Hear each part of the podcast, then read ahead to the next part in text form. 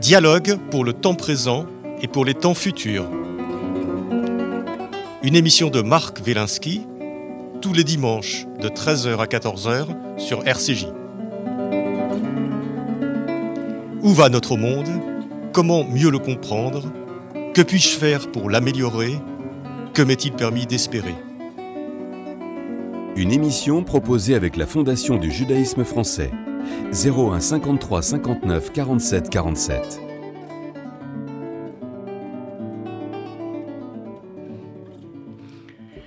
Aujourd'hui, vivre avec son passé avec Charles Pépin.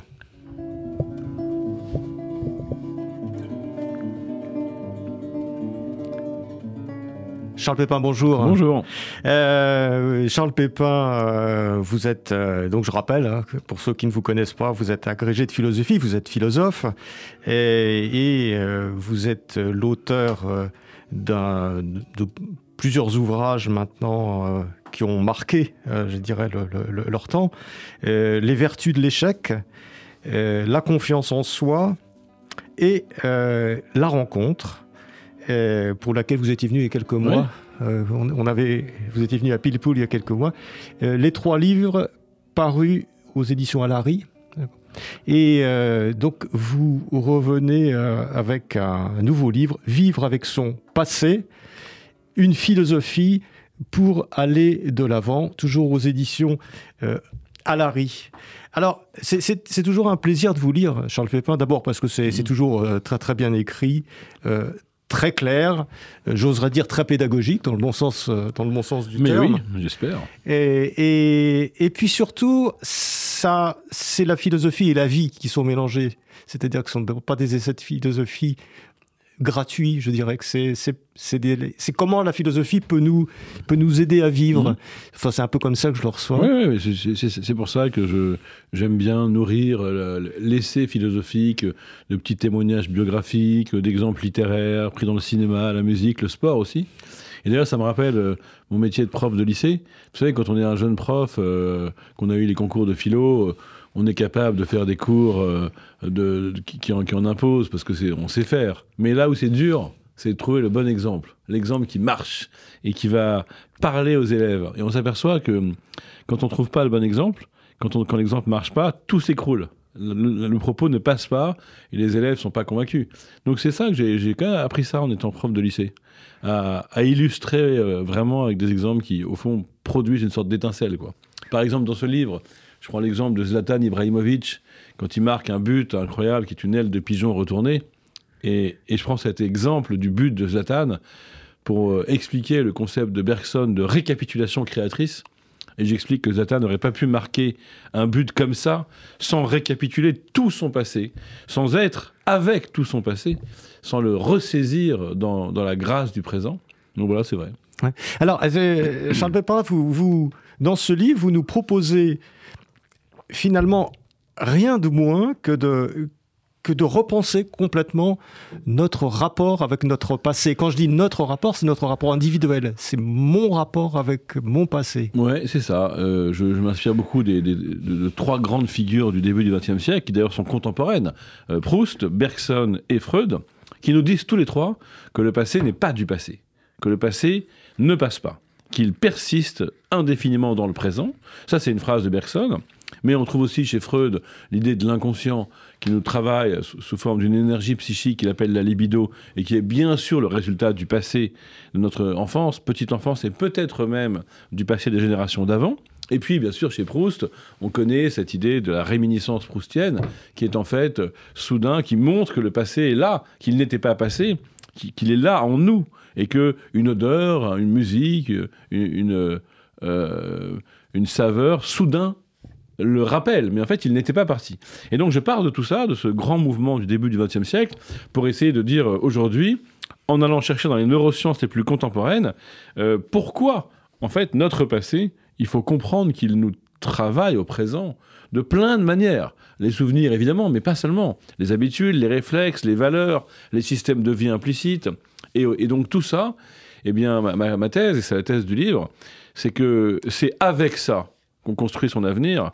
Et c'est dans le, notre personnalité, au fond, elle est produite par une histoire. Elle, ramasse tout le passé dans le présent, mais ce mouvement est un, mouvement qui ne s'arrête pas. Et donc, si on veut aller de l'avant, il faut prendre avec soi tout ce passé. Oui. Parce que euh, le passé euh, peut être, euh, peut être une, un poids, ah bah peut être une source de souffrance, et en même temps, enfin, où il peut être une, une, dynamique. C'est ça, l'oscillation un petit peu dans votre livre, c'est que, c'est que on peut faire un travail, on peut avoir un regard de son passé qui ne soit plus un poids, mais qui soit au contraire quelque chose qui, qui vous vivifie en permanence. Oui, c'est Nietzsche qui disait tout ce qui est pesant peut s'alléger, euh, tout esprit peut devenir oiseau, euh, tout corps peut devenir danseur. Et donc, toute la question, c'est comment on fait pour euh, participer de ce processus d'allègement. Mais évidemment, dans le passé, il y a des mauvais souvenirs, des traumas, des blessures, conscientes, inconscientes. Et la question, c'est de surtout pas être dans le déni. C'est surtout pas ça la solution. Et c'est surtout pas être dans l'évitement de ce qui fâche, parce que si on est dans le déni, on va être attrapé par un retour du refoulé. Et si on est dans l'évitement, il y aura ce que les psychologues appellent un effet rebond. Alors l'évitement du passé douloureux, ça marche au début. Si vous voulez éviter de penser à un drame de votre enfance, à une humiliation, à une expérience euh, extrêmement douloureuse, quelle qu'elle soit, et que vous l'évitez en étant suractif, en étant euh, en buvant, en, faisant la fête, ça va marcher au début. Le problème, c'est que ça ne marche qu'un temps. C'est une victoire illusoire, une victoire de courte durée. Il y aura ce que les psychologues appellent euh, avec pertinence l'effet rebond, euh, le retour des manivelles. Et il sera d'autant plus violent qu'on aura été dans l'illusion qu'on a réussi à se débarrasser du passé. Et ce que je montre dans le livre, c'est que quand on n'est ni dans le déni, ni dans l'évitement, eh ben, il y a deux choses à faire pour arriver à cet allègement que vous évoquez, la première chose, c'est une acceptation, et la deuxième, c'est une réécriture. Et c'est ça qui est original dans la thèse, c'est que je pense que pour faire la paix avec son passé, il ne faut pas être simplement dans une logique d'acceptation, mais, aussi dans une logique de réexamen, de réinterprétation, voire de réécriture.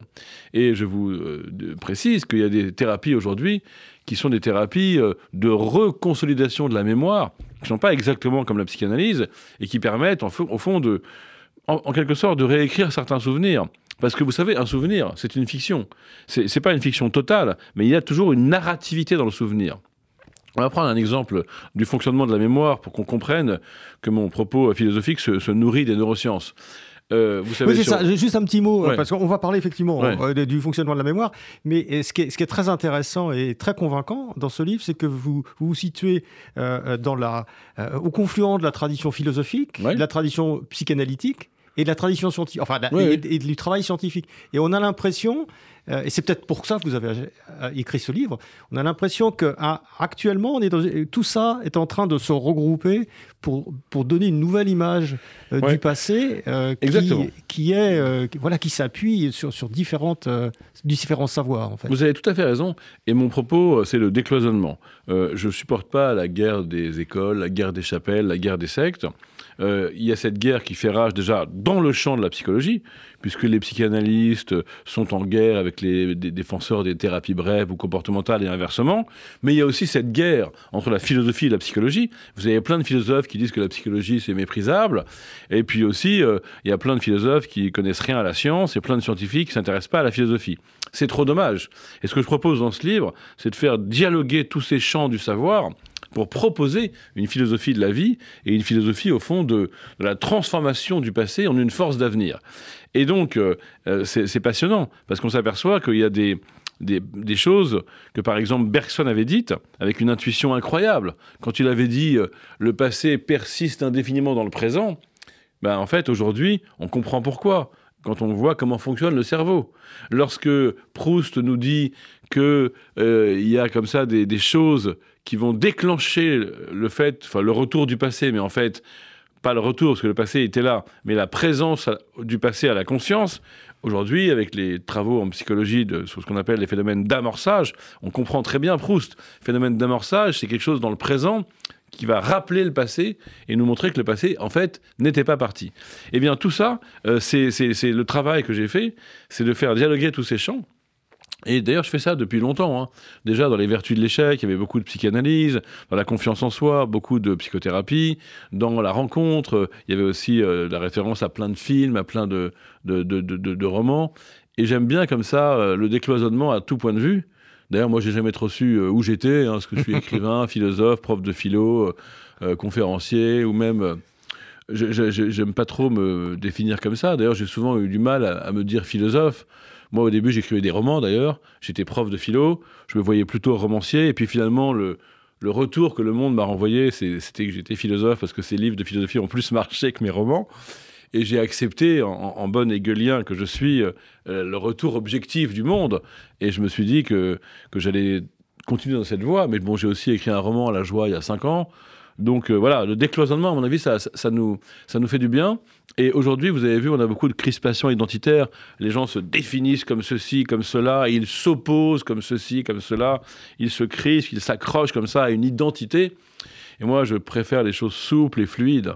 Et d'ailleurs, c'est le secret. Hein pour bien vivre avec son passé. C'est de pas être accroché, c'est de pas être dans le ressassement, c'est de pas dire mon identité elle est là, c'est de dire voilà j'ai eu cette histoire et qu'est-ce que je vais en faire? Euh, D'ailleurs, ce livre, Vivre avec son passé, prolonge beaucoup le livre Les vertus de l'échec, puisque dans mon passé, il y a des échecs. Et la question, c'est de ne pas s'identifier à ces échecs, mais de dire je vais en faire quoi? Et de pas s'identifier à son histoire et de dire je vais en faire quoi? Je vais continuer à l'écrire. Je vais écrire des nouvelles pages. Et pour ça, ben, il ne faut pas arracher les premières pages. Il faut les avoir lues, il faut les relire, il faut les intégrer. Et il faut comprendre que on ne serait pas la personne qu'on est maintenant si on n'avait pas ce passé-là. Et qu'au fond, je préfère le mot de personnalité au mot d'identité, parce que la personnalité, elle est en mouvement. Et c'est exactement ce que dit Bergson d'ailleurs, dans une très belle définition de la personnalité. Il dit c'est un mouvement qui ramasse sans cesse le passé et le projette vers l'avant. Et bien ça, ça peut nous permettre de trouver l'allègement, euh, Marc, que vous évoquiez tout à l'heure. C'est que l'allègement, il est lié au mouvement. Il est lié au fait que je suis pas figé. Et d'ailleurs, dans la mémoire traumatique, le mouvement de la vie est figé. Quand j'ai vécu un trauma et que j'arrive plus à vivre avec, c'est que ce mouvement est entravé. Et la mémoire traumatique, elle est figée. Et ben, il y a pas mal de méthodes pour remettre du mouvement dans ce qui est figé, pour remettre de la vie dans ce qui est mortifié. Et c'est ce mouvement euh, que je travaille dans mon livre. Voilà pourquoi le sous-titre, c'est une philosophie pour aller de l'avant. Et, d'ailleurs, vous, vous, vous, parlez du travail de la psychanalyse, euh, qui est de retravailler sur le passé, et vous, je, vous, vous, vous, jetez sur le travail de la psychanalyse une lumière particulièrement euh. Bon, c'est parce que, et, je suis sûr que beaucoup de, psychologues, psychothérapeutes, psychanalystes euh, auront, auront une une véritable illumination parce que vous dites de façon, de façon très simple quel est le travail justement de libération, c'est-à-dire comment on retravaille, on réinvestit le passé, on retravaille pour le recréer et en faire une source d'énergie d'une certaine façon. pour bien le, comprendre, il faut euh, rappeler ce que je voulais dire tout à l'heure, c'est que quand on se souvient, en fait, le souvenir qui est dans la mémoire de long terme, il va quelque part euh, euh, arriver dans la mémoire de court terme, et il va être retraité en quelque sorte. C'est pour ça que cette mémoire de court terme, elle s'appelle mémoire de travail. Et après, ce souvenir ainsi modifié en quelque sorte, en fonction des intérêts du présent, des affects du présent, des émotions du présent, il va être réenvoyé, pour on dire, dans la mémoire de long terme. Ça, c'est à chaque fois qu'on se souvient, en fait, on réécrit en partie le souvenir. Donc, notre rapport au passé, c'est de le recomposer sans cesse. Et du coup, eh ben, c'est ce qui se passe souvent dans une psychanalyse au sens classique, une psychanalyse freudienne ou lacadienne, on est sur le divan et soudain on dit mais non, en fait, ce que j'ai vécu, ça veut pas dire ça, ça veut dire autre chose. Et donc on relit son passé sans cesse. Eh bien, il se trouve qu'il y a des nouvelles euh, formes ou des nouvelles méthodes qui, qui sont tout à fait compatibles d'ailleurs avec la psychanalyse freudienne ou lacanienne, qui sont plus précises. Où on dit voilà, on va retraiter un souvenir et notamment on va pouvoir euh, euh, revenir sur le souvenir en comprenant qu'on a inféré de cet épisode vécu dans le passé une règle de vie implicite qui se situe dans ce qu'on appelle la mémoire sémantique implicite et que ce qui nous empêche de vivre, c'est pas le mauvais souvenir. C'est la règle de vie implicite. Par exemple, ce qui m'empêche de vivre si j'ai été harcelé au lycée, bah, c'est pas que j'ai des mauvais souvenirs où pendant trois mois on s'est foutu de ma gueule, où j'étais tout rouge.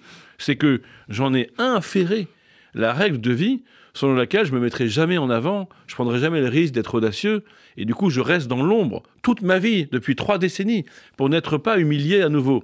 Eh bien, Ce qu'il faut, c'est revenir sur ce souvenir et comprendre que cette règle de vie de l'effacement, de la discrétion, elle avait du sens, elle était cohérente quand j'avais 14 ans au lycée, mais elle n'a plus aucun sens aujourd'hui. Et on va pouvoir la casser. Et parce que ce qu'on a découvert, c'est que ces règles de vie, dans la mémoire sémantique implicite, elles sont assez possiblement déconstruites. Alors qu'on ne peut pas effacer le souvenir, mais on peut retravailler la règle de vie associée à ce souvenir.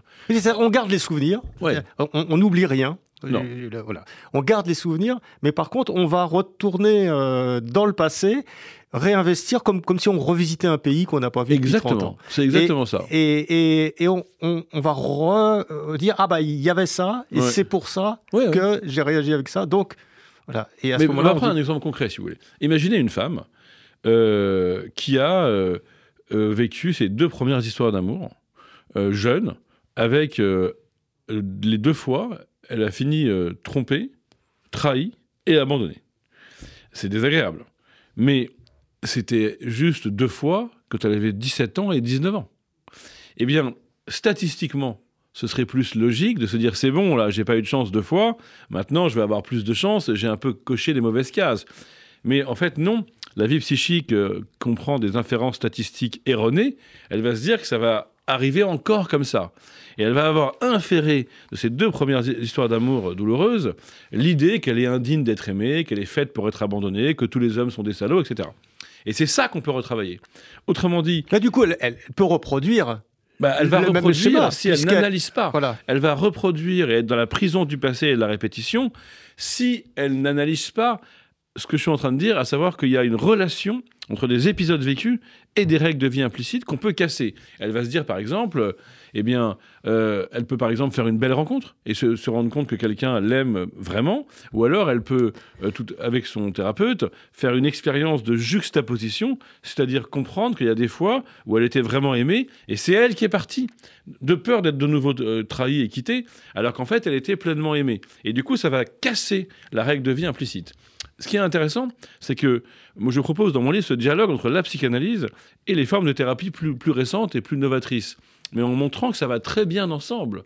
On pourrait tout à fait imaginer un thérapeute, euh, ça s'appelle thérapie de la cohérence que j'ai évoqué là, et euh, un thérapeute qui fait de la thérapie de la cohérence, donc la cohérence des règles de vie implicites inférées des souvenirs, ça peut tout à fait être fait par un psychanalyste et inversement. Et il faut comme ça, euh, euh, je propose une approche intégrative. Et d'ailleurs, je milite pour ça dans, ma, ma vie en général.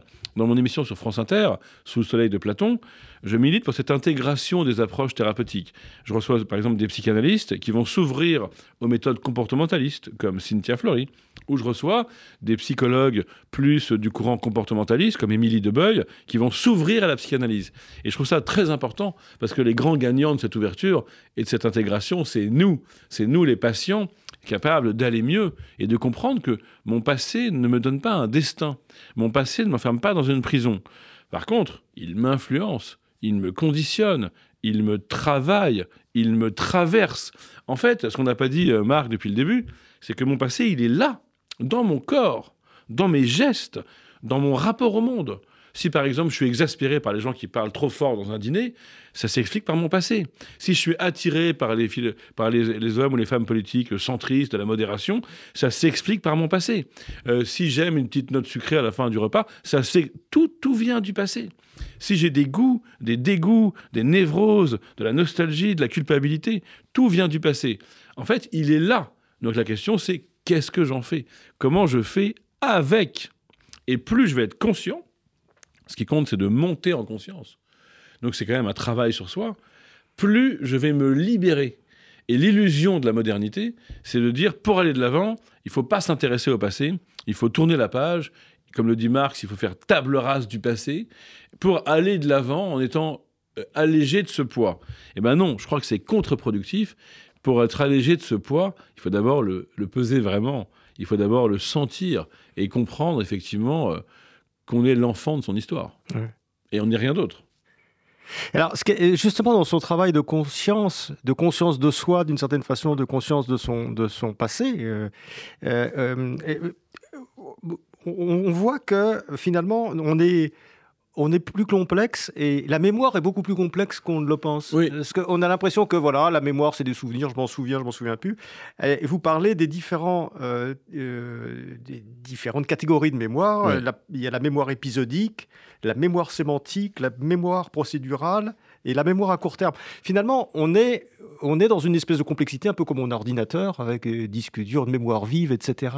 Et, et- et la- on a l'impression que notre, notre vie, qui est effectivement un dialogue permanent Oui. avec notre passé, c'est pas un dialogue avec notre passé de façon indifférenciée, c'est avec des instances différentes du passé en permanence. Exactement. Et on a plusieurs mémoires, c'est-à-dire plusieurs façons de se souvenir, c'est-à-dire plusieurs manières de vivre avec son passé. Il y a ce qu'on appelle la mémoire épisodique. Ça, c'est la mémoire des épisodes vécus. Il y a la mémoire sémantique que j'ai évoquée, c'est les notions, les idées et aussi les règles de vie implicites.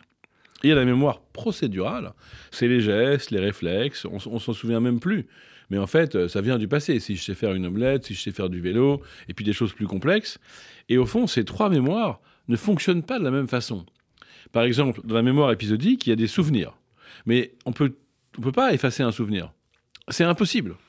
Il y a un film, il y a beaucoup de, romans là-dessus euh, qui nous font rêver à, l'idée qu'on pourrait effacer un mauvais souvenir comme on écrase un fichier sur un disque dur. Ça n'est pas possible. Euh, vous avez peut-être vu ce film de Michel Gondry, euh, très bon, Eternal Sunshine of the Spotless Mind, avec Jim Carrey, inspiré d'une nouvelle d'Hervé Le Tellier. Il y a un médecin qui aurait inventé une façon dans le cerveau d'aller éliminer les mauvais souvenirs. En fait, on ne peut pas les éliminer. Pourquoi? Parce que le souvenir, il n'est pas localisé précisément dans le cerveau. Quand on se souvient, enfin quand on a vécu une expérience, c'est tout notre cerveau qui a été reconfiguré. En fait, il faut comprendre qu'un souvenir, c'est une manière dont la vie nous a impacté. Et elle ne nous a pas impacté un micro-endroit du cerveau. Elle a impacté l'ensemble des connexions neuronales du cerveau. Et je vous rappelle que notre cerveau est défini par sa plasticité. Il y a 86 milliards de neurones avec des connexions synaptiques au milieu, et que tout ça, ça bouge sans cesse, ça se reconfigure, ça se remodèle. Donc au fond, même si on a oublié quelque chose, l'impact que ça a eu sur notre cerveau, il est là. On a été transformé par ce qu'on a vécu. Ça, c'est la mémoire épisodique. On ne peut pas effacer un mauvais souvenir.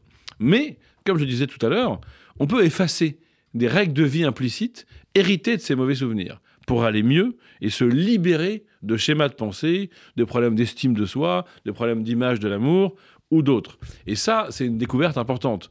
Pour le dire un peu en termes techniques, c'est que autant les épisodes vécus dans ma mémoire épisodique, je ne peux pas les effacer, autant les schémas de vie implicites, les idées qui m'empêchent de vivre, les notions qui parasitent ma joie, dans la mémoire sémantique, je peux, en gros, les effacer.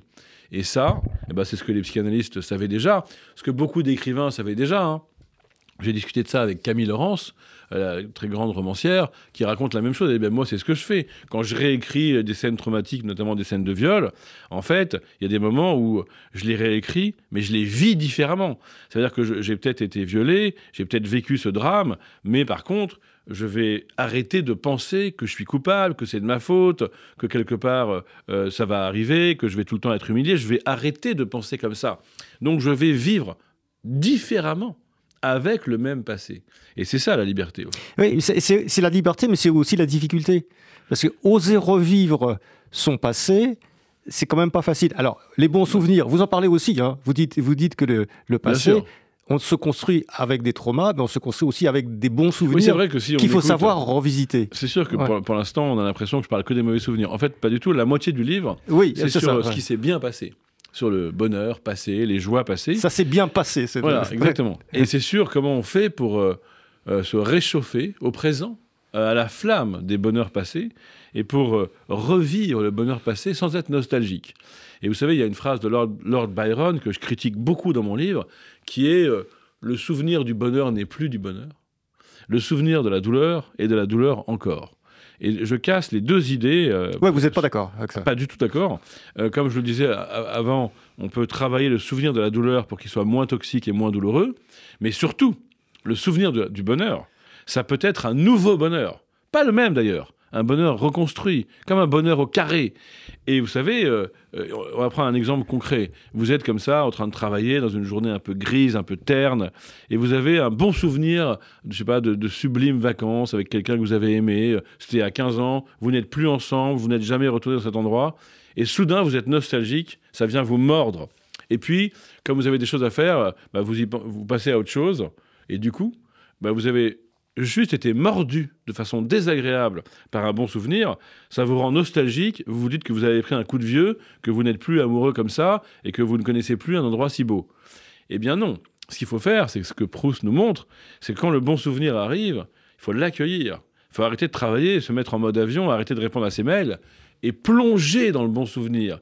Et vous allez voir que si vous faites ça, si vous insistez un peu dans la réminiscence, comme le fait Proust à chaque fois, vous allez voir que ça va devenir plus précis. Vous allez vous souvenir plus précisément du lieu, de, des émotions, des sensations, de quand c'était, qu'est-ce qu'on a mangé ce jour-là, sur quel, où est-ce qu'on était exactement, qu'est-ce qu'on a écouté comme musique. Et là, vous allez voir qu'il n'y a plus de nostalgie.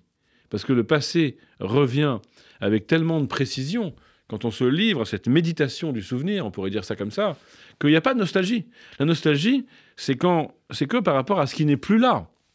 Mais quand ça revient, par la puissance de la mémoire, au fond, alors on ne peut pas être nostalgique, parce que le passé, il est là, il est redevenu présent.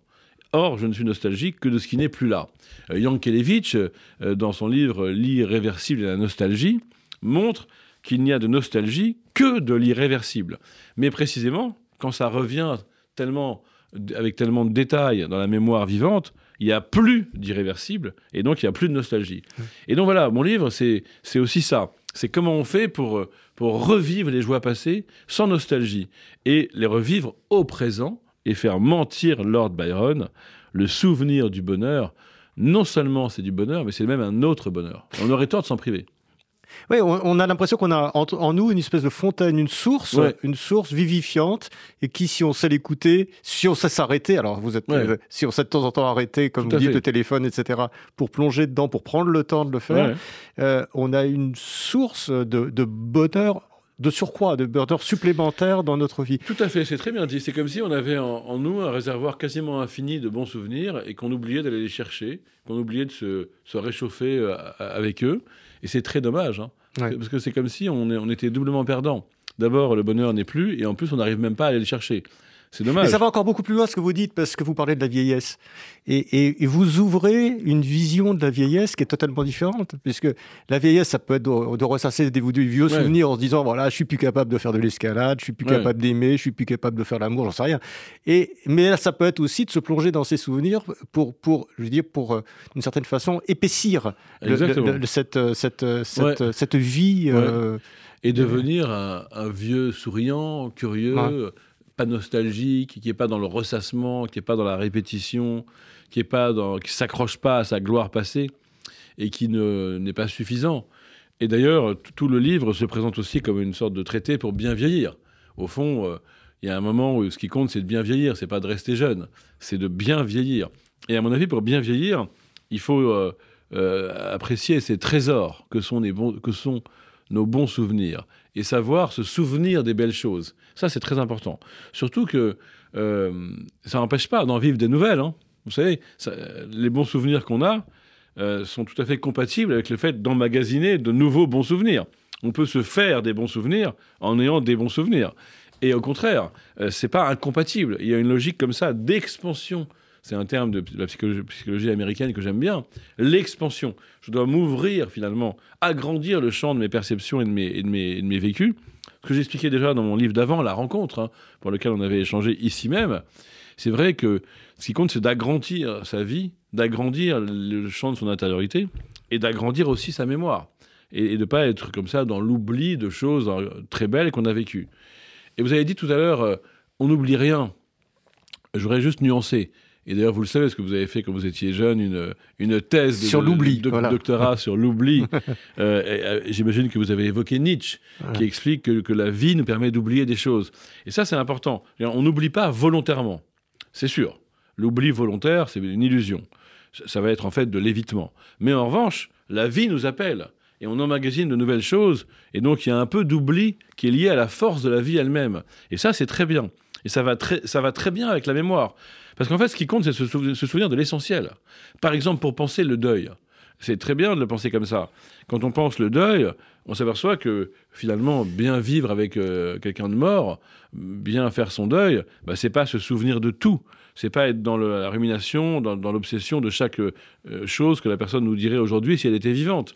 C'est se souvenir de l'essentiel, faire vivre cette relation, cette mémoire, dans les moments importants, dans les moments de recueillement, dans les moments où on se sent accompagné par l'autre, qui n'est plus là. Mais ça, implique aussi évidemment un peu d'oubli. Autrement, on ne peut pas vivre. Et ça, c'est un correctif nietzschéen à la thèse de Bergson. Bergson dit en gros, on n'oublie rien et on emmène tout le temps tout son passé avec soi. C'est séduisant, mais c'est un peu excessif. Il faut, mettre une petite touche de nietzschéisme et de dire qu'on a besoin de la bonne dose d'oubli. Autrement, on est écrasé par trop de mémoire.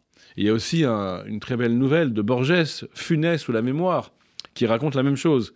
C'est l'histoire d'un jeune homme qui a fait une chute de cheval, et à, l'issue de cette chute de cheval, il a un problème cérébral, mais c'est pas qu'il l'oublie, c'est qu'il n'oublie rien. Il se souvient de tout. Il a une hypermnésie totale. Et bien très vite, il peut plus vivre parce qu'il est encombré par trop de souvenirs.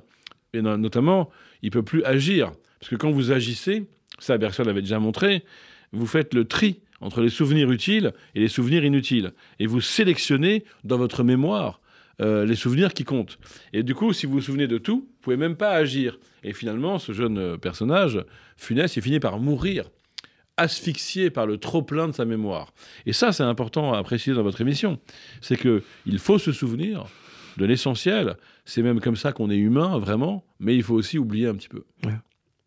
Charles Pépin, euh, en, lisant votre, euh, votre livre, hein, je rappelle, Vivre euh, avec son passé,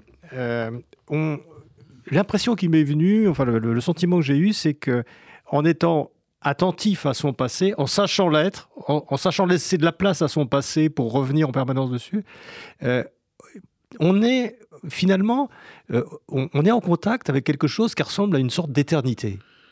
Et ça, c'est un paradoxe parce que c'est le paradoxe. de, ce qui est passé, c'est-à-dire ce qui n'existe plus, nous met en contact avec une espèce de d'éternité de notre existence, de l'éternité du monde. Comment, comment ça s'explique? C'est un paradoxe proustien d'ailleurs, puisqu'on voit bien que le personnage, le narrateur pardon, de la recherche du temps perdu, il ne cesse de se tourner vers son passé, et donc euh, il fait un voyage dans le temps, mais il se rend compte que quelque chose demeure de lui malgré le changement, malgré le vieillissement, malgré les déménagements, malgré tout ce que vous voulez, le moi, c'est quand même lui qui se souvient. Ce jeune garçon, cet adolescent, cet adulte, cet homme mûr, il a changé, mais il y a un truc qui reste qui s'appelle le moi. Et donc, Proust en vient à dire que peut-être c'est l'âme. Et que du coup, si euh, en me tournant vers mon passé, je mesure la permanence du moi et donc l'existence de mon âme, eh ben, c'est que peut-être, euh, si je vais vers l'avenir, cette âme aussi va survivre au temps. Et donc que j'ai quelque chose d'éternel. Ça, c'est une manière d'entendre ce que vous avez dit. On peut aussi l'entendre autrement, en disant que euh, rien ne pourra jamais faire que ce qui a été ne soit plus. Ce qui a été est pour l'éternité. Et ça, c'est beau aussi pour euh, vivre le deuil. Peut-être que tu n'es plus là, mais ce que nous avons vécu, c'est là pour l'éternité. La valeur de notre lien, elle est là pour l'éternité. Donc il y a quelque chose d'extrêmement paradoxal dans le fait que parfois il faut plonger dans le temps et dans le passé pour toucher ce qui peut-être échappe au temps et qui est peut-être notre valeur éternelle ou la valeur éternelle de ce que nous avons vécu ou effectivement l'immortalité de notre âme si on y croit. C'est vrai. Oui, et, puis donc euh, vous, vous, savez donner des exemples philosophiques et, aussi des exemples personnels sur, euh, sur, sur tous ces aspects-là. C'est-à-dire le, fait de, se dire, en, replongeant dans son passé, on l'aurait. En fait, ça ressemble à une espèce de réécriture permanente euh, de, de, son passé. attention. oui. Réécriture, mais attention, il y a quand même un travail d'enquête à faire sur le passé pour identifier des choses qui ont eu lieu. Donc il faut faire la part des choses entre des épisodes qui ont eu lieu. On peut euh, croiser des témoignages, avoir des vidéos, des photos, euh, des récits, des, journaux intimes, des choses comme ça. Et donc l'épisode vécu, parfois, il n'est pas à réécrire. Mais ce qui est à réécrire, c'est comment je le vis, comment je le revis, comment je l'interprète, et aussi quelle émotion j'associe à l'épisode vécu. Et donc, il y a une dialectique entre l'acceptation et l'intervention. Mais il y a quand même des choses qui ont eu lieu. Et donc, les souvenirs ne sont pas des fictions pures. Dans les souvenirs, il y a de la narrativité, mais il y a quand même un élément d'épisode vécu que parfois d'autres témoins peuvent aussi attester. C'est pour ça que j'insiste sur la dimension d'enquête. Alors évidemment, ça pourrait paraître à, vos auditeurs un peu, un peu fatigant. D'ailleurs, je dois enquêter sur mon passé. Mais je pense que c'est ça une vie humaine. Il faut être un enquêteur euh, curieux de son propre passé et penser que nos souvenirs ne disent pas la vérité, mais ils ne sont pas non plus complètement faux. Ils sont comme des indices à déchiffrer, des indices à interpréter. Et dans une logique indiciaire, on doit recouper des indices, vérifier des indices. Par exemple, et c'est aussi une façon d'aller de l'avant.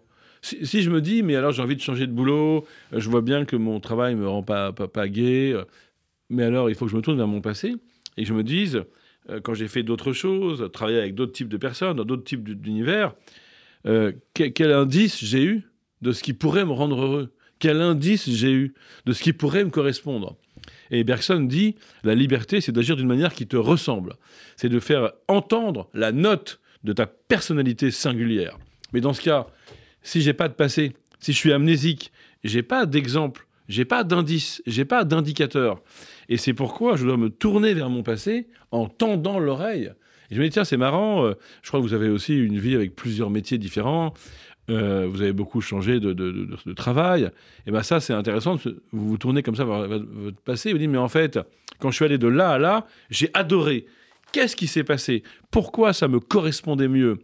Pourquoi, quand j'ai fait ça dans le passé, la mélodie intérieure de ma subjectivité, comme le dit Bergson, ma note personnelle, là, elle a commencé à s'entendre. Elle a commencé à se faire entendre.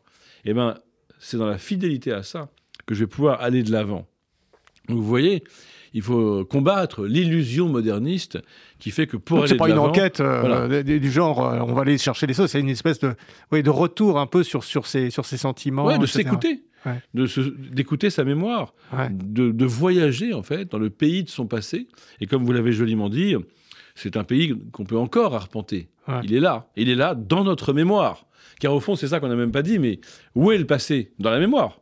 Et le lieu où on peut aller l'étudier, c'est la mémoire. Et ça tombe bien parce qu'on a plusieurs mémoires et on a beaucoup plus de mémoire qu'on ne le pense. Alors, Charles Pépin, il faut, il faut parler aussi du, passé traumatique. Parce On a parlé effectivement des bons souvenirs. Il y a, aussi.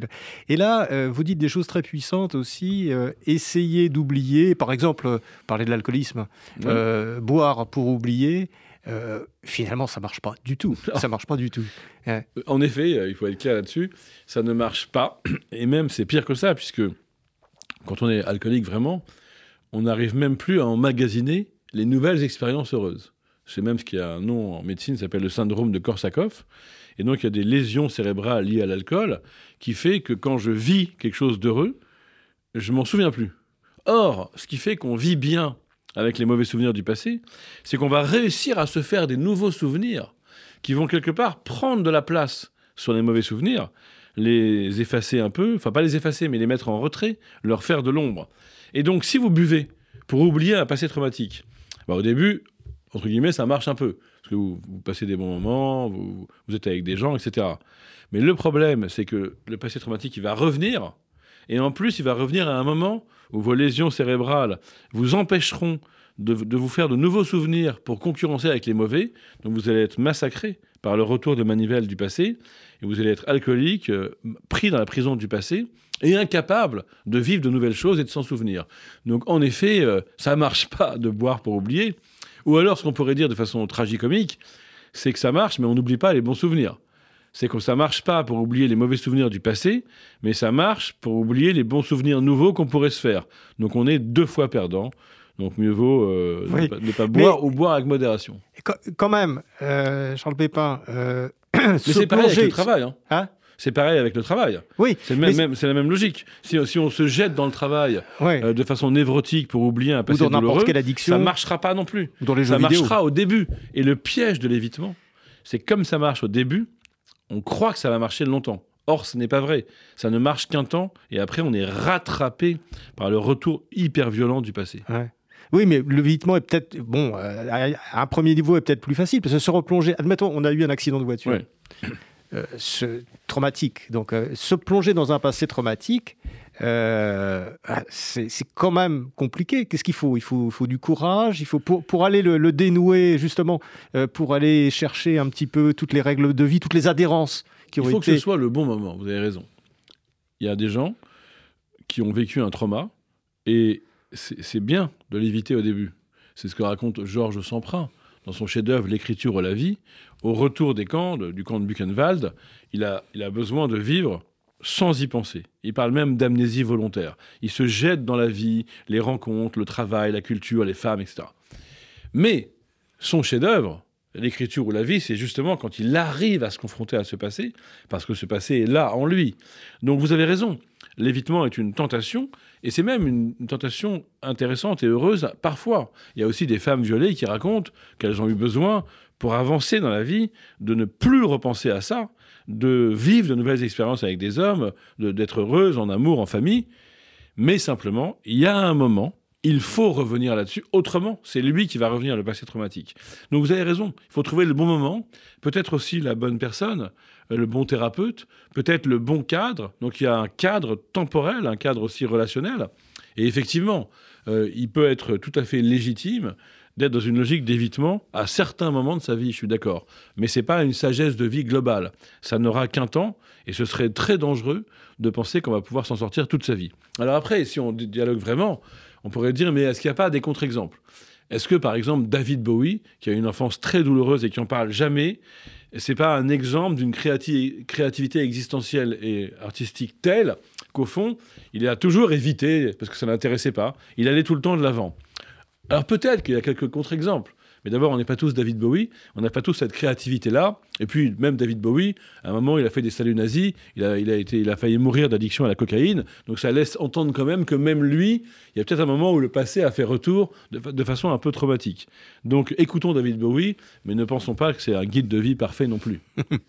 Et euh, vous, avez aussi... Euh, il y, a, une, euh, quelque chose auquel vous êtes très sensible, euh, et, vous nous rendez sensibles, euh, c'est le temps, la temporalité et l'espèce de, de, de, matérialité du temps. C'est-à-dire qu'il faut un certain temps pour accepter de faire les choses. L'exemple de Georges Champrin est, intéressant parce que euh, il sort des camps de concentration, c'est arrivé à plein de gens, et pendant, il essaie d'oublier, de vivre, etc., de rencontrer plein de femmes, d'avoir une vie comme ça, d'une certaine façon de, de, de, vivre dans une sorte de bulle. Et les choses reviennent, il refait le travail après, mais peut-être dix ans plus tard, je ne sais plus. Ouais, même plus. Et peut-être qu'il a fallu ce temps. C'est vrai. Peut-être qu'il a fallu ce temps. Et, ça revient à, d'autres, certains moments, c'est-à-dire le, temps, finalement, il y a on joue pas avec le temps. Il faut savoir jouer. Enfin, on joue avec le temps. Il faut savoir s'appuyer dessus, mais on le contrôle pas. Il y, a, des choses qui nécessitent du temps. Euh, oui, on habite au fond le temps. Et il est. Euh, on habite le temps, c'est ça. Et c'est ça qu'il faut comprendre. Donc, euh, on a. Il faut pas être dans l'obsession euh, de faire violence au temps. On peut peut-être pas aller plus vite qu'on ne le pourrait. Et comme il est écrit dans la Bible, il y a un temps pour tout. Donc il y a peut-être un temps pour éviter un temps pour revenir sur le passé. Et ça, c'est important. Parce que quand on est trop pressé de vouloir faire la paix avec son passé, peut-être qu'on n'y arrive pas. Et qu'il faut comme ça, alterner différentes attitudes.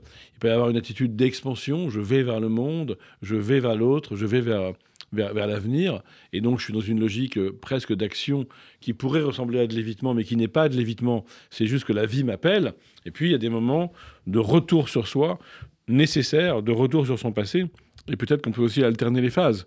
Et puis il y a aussi euh, des moments où tout simplement euh, le passé il est là sans qu'on s'en rende compte. Bergson dit par exemple que la perception est imprégnée de souvenirs. Donc on boit un vin, on, admire un, paysage, tout ça est plein de souvenirs. Alors qu'aujourd'hui on nous dit oui c'est du présent, c'est ici et maintenant, comme si on était connecté à un pur présent, mais pas du tout. Nous on est des animaux humains très conscients, avec beaucoup d'héritage en nous, et on a appris à percevoir.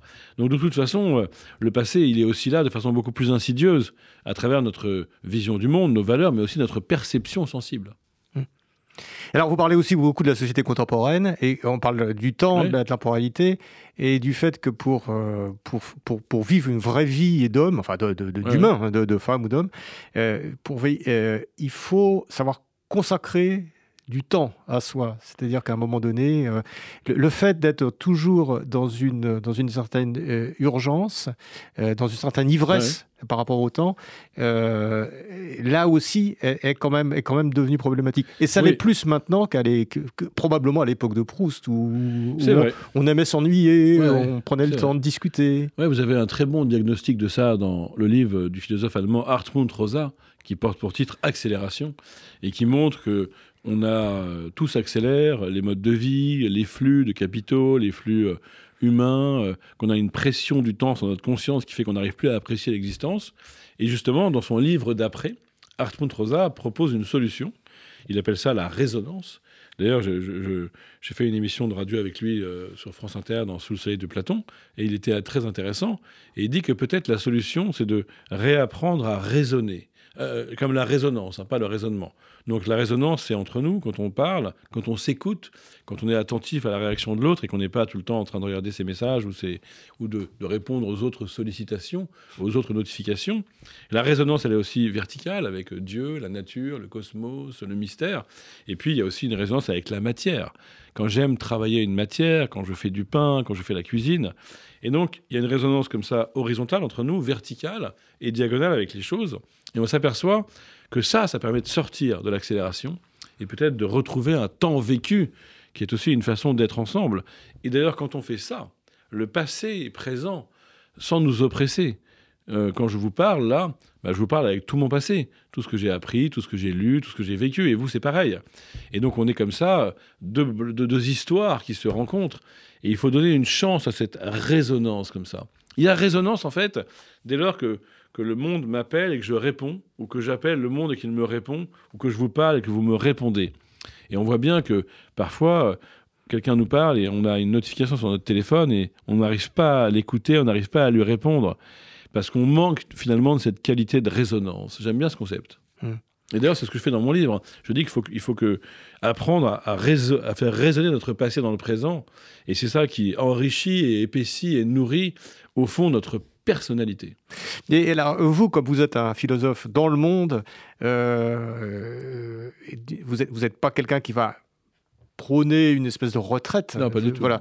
Donc, le problème, qu'est-ce qu'on qu'est-ce qu'on peut trouver comme équilibre? C'est compliqué, mais c'est compliqué pour vous probablement autant que pour tout le monde, de, trouver cet équilibre entre la nécessité de la vie actuelle, ou si on ne répond pas aux, mails, etc., les gens finalement disent as disparu, comment ça se fait, etc. Et puis ce moment, ces moments où on, doit replonger euh, sur soi. J'ai l'impression, en lisant votre livre, que vous êtes très opportuniste. C'est-à-dire que vous vous dites, dans la vie, il faut écouter. Il y a des moments où il faut tout lâcher parce qu'on sent c'est un peu proustien. On sent qu'il y a une petite musique, il y a un, on sent un truc. Et là, il faut être attentif à ça. Et à ce moment-là, il faut, faut savoir arrêter et, plonger dans son passé à ce moment-là. C'est un petit peu comme ça C'est ça. Opportuniste au sens euh, où il y a une attention à l'opportunité que la vie me donne, soit d'aller de l'avant, d'avancer, soit de laisser le passé résonner et nourrir et épaissir la complexité de ma personnalité. Et effectivement, euh, on peut prendre un exemple concret. Si à un moment j'ai un bon souvenir qui revient comme ça, j'avais complètement oublié que j'avais vécu ça. Effectivement, être opportuniste, c'est en profiter et dire voilà, en fait, la vie peut attendre. Je peux, je, peux m'arrêter trois minutes là. Je peux me mettre en mode avion. Je peux ne pas répondre au téléphone. Je peux aller marcher et, plonger dans ce bon souvenir parce que ce bon souvenir, c'est une partie de nous-mêmes. Hein quand on a vécu ça, ça a transformé notre cerveau, ça a modifié notre rapport au monde. Et donc, il est, en fait, il est déjà là, dans la façon dont la vie m'a transformé. Mais si en plus je vais le revisiter en voyageant dedans, alors je vais tout simplement vivre une joie, une joie au présent de me souvenir du bonheur passé. Ça m'a fait penser à quelque chose, par exemple, quand, euh, c'est plus, personnel, mais c'est en lisant votre livre, je me dis, euh, euh, j'habite depuis 60 et quelques années à Paris, quand je reviens dans une rue de Paris, plein, on a plein de souvenirs, où je suis pas venu depuis 20 ans ou 25 ans, tac, il y a un souvenir qui, me vient.